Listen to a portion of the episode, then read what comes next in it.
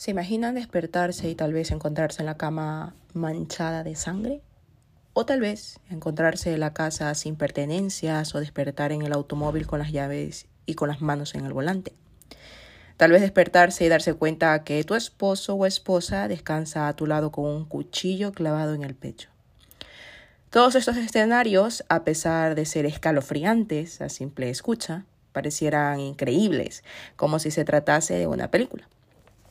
A pesar de todo, estos escenarios, los que les estoy diciendo, son escenarios de la vida real.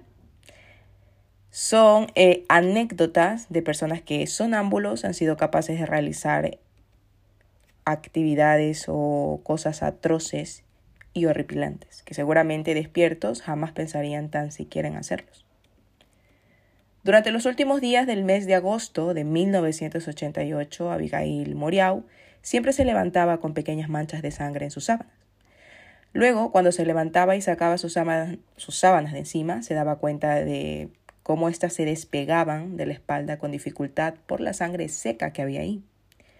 El primer día se despertó pensando que tenía heridas en su cuerpo, pero cuando se fue a la ducha y se lavó, se dio cuenta que sus piernas estaban totalmente sanas y que no tenía ni siquiera un rasguño. Al parecer la sangre provenía de algún lugar que no era su cuerpo. Había algo que tenía claro Abigail, y era que todo esto sucedió y eh, empezaba sucediendo eh, producto del sonambulismo que sufría ella. Esto lo sufría desde los ocho años, y desde ahí su familia se dio cuenta. Se dieron cuenta cuando su padre se levantó un día a las dos de la mañana por un vaso de agua y la vio de pie, parada junto a la ventana, observando la oscuridad a través de ella. Y cuando la llamó, esta ni siquiera se inmutó. Se acercó para tocarle el hombro y fue ahí cuando se dio cuenta que su pequeña estaba con los ojos cerrados, aparentemente dormida. Desde ese entonces los episodios de sonambulismo de Abigail fueron periódicos, pero no dejaron de manifestarse. Lo curioso es que a veces hacía cosas que solo alguien despierto podría hacer. En una ocasión su madre la encontró sentada en el sofá de la cama mientras ésta se encontraba tejiendo un suéter. Parecía como si alguien le estuviera dando una explicación de cómo hacerlo. La manera que la niña cogía las agujas de tejer y el algodón eran impresionante. Lo hacía pues todo con los ojos cerrados. Abigail luego con 29 años vivía sola en la ciudad rural más cercana a Mónaco, por asuntos de trabajo y llevaba ya un par de años sin sufrir episodios de sonambulismo, al menos mm, no que ella se hubiera dado cuenta. Pero ahora nuevamente, después de un tiempo, la sangre de procedencia desconocida que la torturó hace algunos años atrás le advertía nuevamente que el sonambulismo podía haber vuelto. Pero esta vez, y a diferencia del anterior, de una manera más siniestra y alarmante. En su refrigerador ella no tenía carne, por lo que la sangre no venía de su casa. Entonces, ¿de dónde podía provenir esta sangre? Durante nueve días siempre se levantó con las sábanas manchadas de sangre. Al décimo día, uno de sus vecinos que tenía una granja tocó su puerta. Este no tenía el aspecto carismático de siempre, más bien el hombre tenía pues un semblante molesto y enojado. Desde hace unos varios días, sus gallinas habían aparecido con el cuello torcido. Los coyotes y tal vez otros depredadores para su vecino fueron descartados, por la forma en que habían sido asesinadas las gallinas. Como se lo preguntó a la mujer y no obtuvo respuesta, al ver que no tenía más remedio, el hombre compró un equipo de monitorización nocturna para ver qué era lo que sucedía por las noches en su granja. Lo que le revelarían después los videos lo dejó totalmente perplejo. En las cintas de la cámara de vigilancia se veía completamente nítida a Abigail con su bata de dormir y sus pantuflas y el pelo totalmente alborotado, como si fuera una especie de loca escapada de un manicomio. Se podía ver a la mujer brincar las mallas de protección de la finca, tomar las gallinas con sus propias manos y torcerles el cuello. Luego de pedir mil disculpas, tuvo una un gran labor de convencer al granjero que ella pues sufría de sonambulismo, ¿no? Hasta que éste al final le creyó. Después del acontecimiento, Abigail se prometió nunca más vivir sola y, cuando durmiera, encerrarse con llave en su cuarto sin dejar la llave al alcance. Así que había sido víctima totalmente del sonambulismo que sufría. Como segunda historia tenemos la de Ruben Jansen. Ruben Jansen era un residente de Leiden, perteneciente al país de Holanda, hace aproximadamente unos seis años. En este tiempo, en los últimos tres años, el hombre había comenzado a despertar siempre en lugares distintos, al lugar pues donde él se quedaba dormido, que era la cama de su habitación. Una de las tantas veces se despertó en la alfombra de la entrada de la casa, en ropa interior y con calcetines, tal como se había acostado a dormir. En otra ocasión se levantó por el dolor tras haberse dado un fuerte golpe en uno de sus pómulos.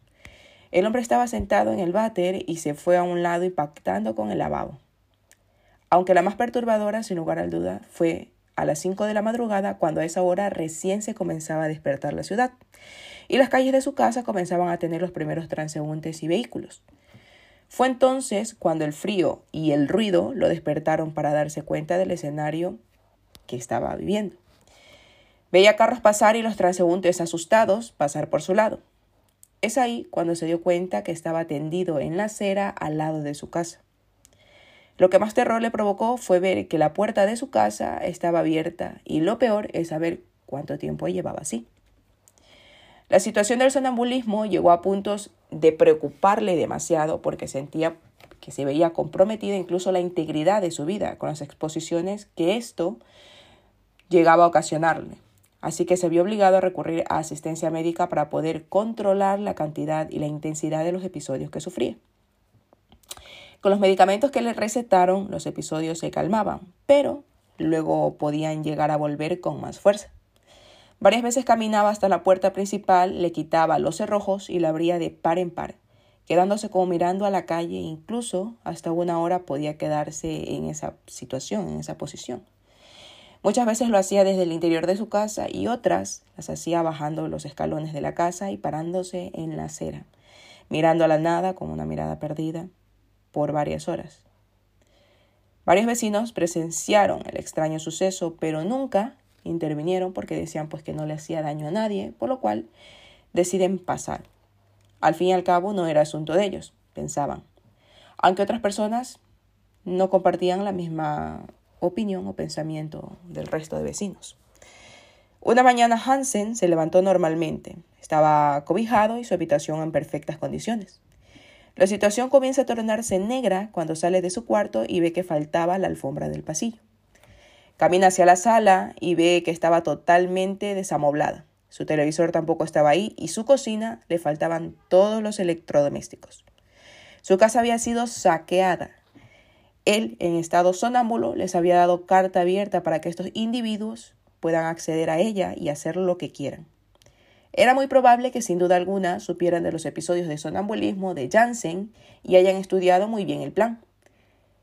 Al sufrir este uno de sus episodios de sonambulismo, aprovecharon la ocasión e hicieron de las suyas. Sin lugar a duda, una situación que expone la vida del hombre, ¿no? Del infortunado hombre que pues está condenado de momento a sufrir con su sonambulismo. Medicado o no, vuelven con intensidad cada cierto tiempo. Y por último tenemos la tercera historia. La primera vez que George Krieger se dio cuenta que algo no andaba bien fue cuando su camión de transporte perdió el equilibrio al salirse de la carretera y sus llantas patinaban en un charco de lodo. Se despertó con las manos en el volante y con el pie en el acelerador hasta el fondo, mientras que el motor del vehículo pues se ahogaba. ¿Cómo se pudo haber dormido mientras conducía? se preguntaba.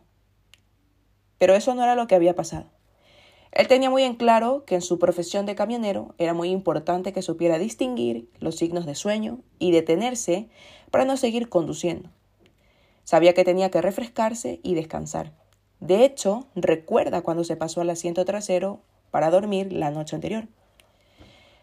Es cuando entonces volví a preguntarse cómo es que ahora se encontraba sentado en el volante dándole hasta el fondo el pedal del acelerador.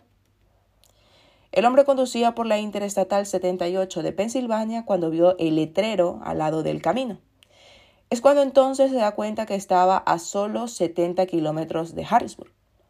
Al darse cuenta de eso, se le heló la sangre.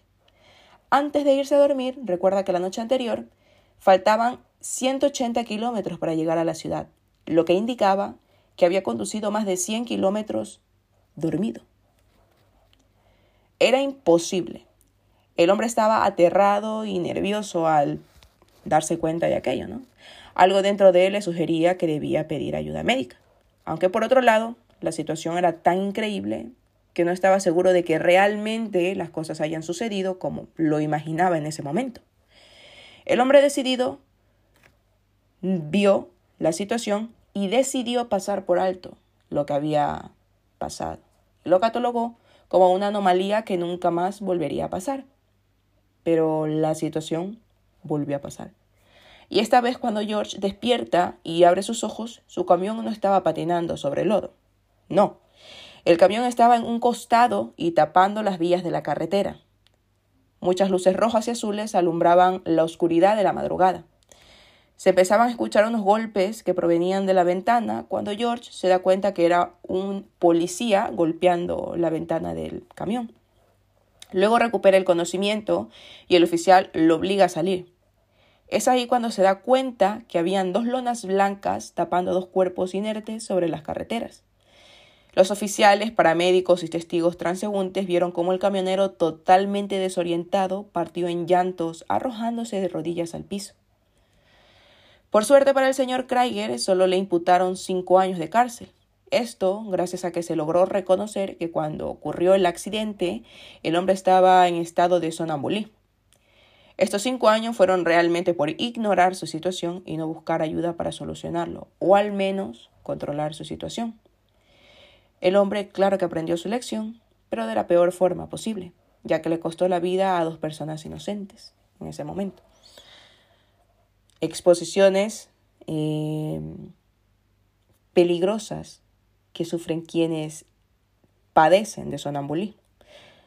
Una condición real, no inventada, en la cual las personas son totalmente ajenas a lo que están haciendo, a lo que les está sucediendo o por suceder.